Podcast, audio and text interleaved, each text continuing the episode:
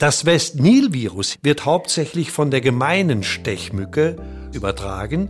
Das macht die Sache nicht harmloser, denn diese Mücken sind seit eh und je hier heimisch. PZ nachgefragt. Der Podcast für das Apothekenteam. Hallo und herzlich willkommen zu PZ Nachgefragt, dem Podcast der Pharmazeutischen Zeitung. Mein Name ist Caroline Lang, ich bin Apothekerin und PZ-Redakteurin und mir gegenüber sitzt heute unser Senior Editor Theo Dingermann, mit dem ich gerne über das West-Nil-Virus sprechen möchte. Anlass dafür ist, dass sich das Virus auch in Deutschland zunehmend verbreitet. Aber erst einmal, hi Theo. Hi Caro. Die Zahl der Stechmücken, die das Virus mit sich tragen, scheint aktuell zu steigen, sagte kürzlich der Berliner Virologe Professor Dr. Christian Drosten. Grund zur Panik bestehe nicht, aber man solle sich einmal die Fakten zu der Krankheit ansehen, die durch das Virus verursacht wird. Und genau das wollen wir heute tun. Theo, ist es wieder einmal die asiatische Tigermücke, die das West-Nil-Virus verbreitet? Nein, die Tigermücke, also Aedes albopictus, ist dieses Mal nicht das Problem, obwohl auch die zwischenzeitlich eine stetig steigende Relevanz unter den Vektoren für Zoonosen spielt. Sie überträgt beispielsweise das Chikungunya-Virus, das Dengue-Virus oder auch das Zika-Virus. Das West-Nil-Virus hingegen wird hauptsächlich von der gemeinen Stechmücke Culex pipiens übertragen. Das macht die Sache nicht harmloser, denn diese Mücken sind seit eh und je hier heimisch ganz anders als die asiatische Tigermücke. Aber wieso übertragen denn jetzt plötzlich heimische Mücken ein Virus, das hierzulande bisher so gut wie keine Probleme bereitet hat? Das liegt daran, dass das Virus in die Mücken gelangt, wenn Mücken ihre Blutmahlzeit an Zugvögel nehmen, die aus den Tropen zurück in unsere Region kommen. Für die Replikation des Virus innerhalb der Mücken muss es allerdings ausreichend warm sein. Eine Temperatur um 20 Grad ist hier erforderlich. Und durch den Klimawandel werden diese Bedingungen für eine weitere Ausbreitung des Virus in Mitteleuropa immer günstiger. Erst seit 2018, und daran sieht man eben auch so ein bisschen den Zusammenhang mit dem Klimawandel, erst seit 2018 werden West-Nil-Virus-Infektionen bei Vögeln in Deutschland beobachtet. Und seit 2019 werden sie hier auch als Erkrankungsfälle bei Menschen registriert. Von was für Fallzahlen sprechen wir denn hier aktuell? Nun, obwohl es sich bei dem West-Nil-Virus Fieber, also die Krankheit, die durch das West-Nil-Virus verursacht wird, um eine meldepflichtige Krankheit handelt, sind die gemeldeten Fallzahlen wahrscheinlich sehr ungenau. Also laut der Plattform Statistica lag die Zahl der in Europa erfassten West-Nil-Virus-Fälle bei Menschen seit 2008 im zwei- bis dreistelligen Bereich mit einer Ausnahme, im Jahr 2018 waren es fast 1600 Fälle. Vielleicht ist auch noch erwähnenswert, dass bisher die Zahlen der Stechmücken, die das Virus mit sich tragen, vor allem in den östlichen Teilen der Bundesrepublik beobachtet werden. Was ist denn das West-Nil-Virus überhaupt für ein Virus? Nun, das West-Nil-Virus ist ein einsträngiges, umhülltes RNA-Virus aus der Familie der Flaviviren. Zu dieser Familie gehören auch die Dengue, Gelbfieberviren, das Zika-Virus und auch das FSME-Virus.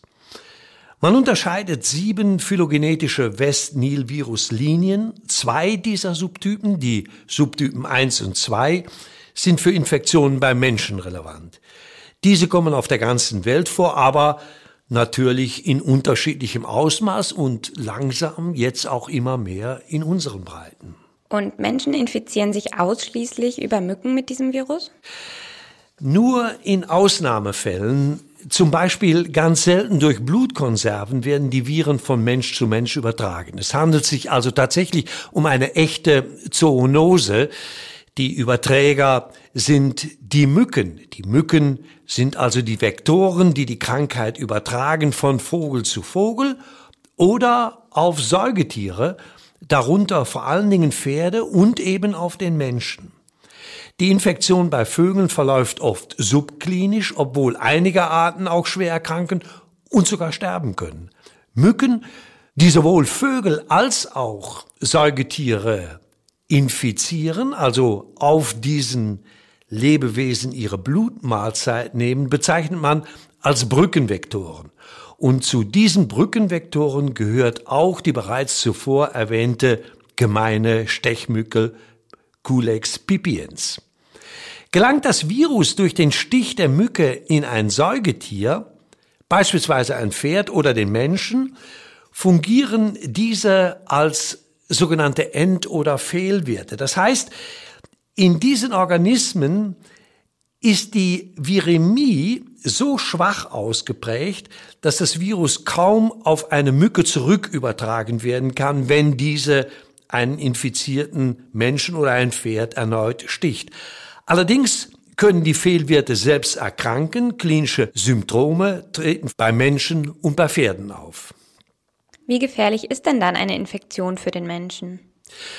Nun lange wurde angenommen, dass das West-Nil-Virus bei Menschen nur milde und sporadische Erkrankungen verursacht. Und das ist auch ein Grund dafür, dass tatsächlich die Meldezahlen sehr unzuverlässig sind. Nur bei 20 Prozent der von Vektoren übertragenen West-Nil-Virus-Infektionen treten tatsächlich Symptome auf. Zumeist entwickelt sich dann eine fieberhafte, grippeähnliche Erkrankung, die etwa drei bis sechs Tage andauert, das sogenannte West-Nil-Fieber. Die Inkubationszeit beträgt zwei bis 14 Tage. Die Symptomatik setzt abrupt mit Fieber, Schüttelfrost, Kopf- und Rückenschmerzen, Abgeschlagenheit und Lymphknotenschwellungen ein. Bei etwa der Hälfte dieser Erkrankten findet man auch ein blasses makulopapulöses Ekzem. In der Regel heilt die Krankheit komplikationslos aus. Wie gesagt, das ist sicherlich epidemiologisch ein kleines Problem.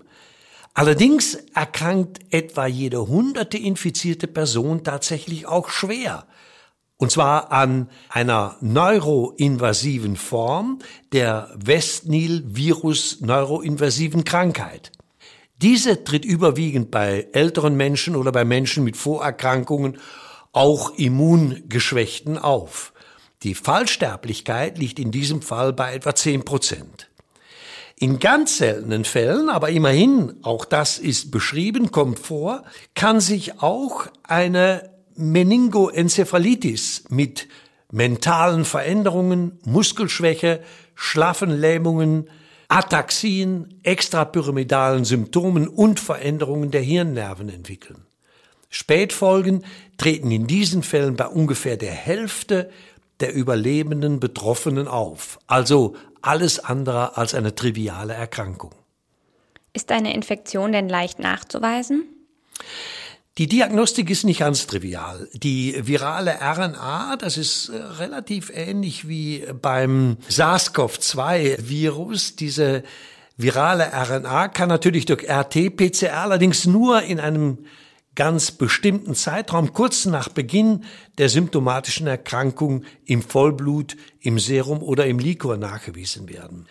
Danach stützt sich die Diagnostik auf den Nachweis von IgM oder IgG-Antikörper im Serum beziehungsweise in den Liquorproben.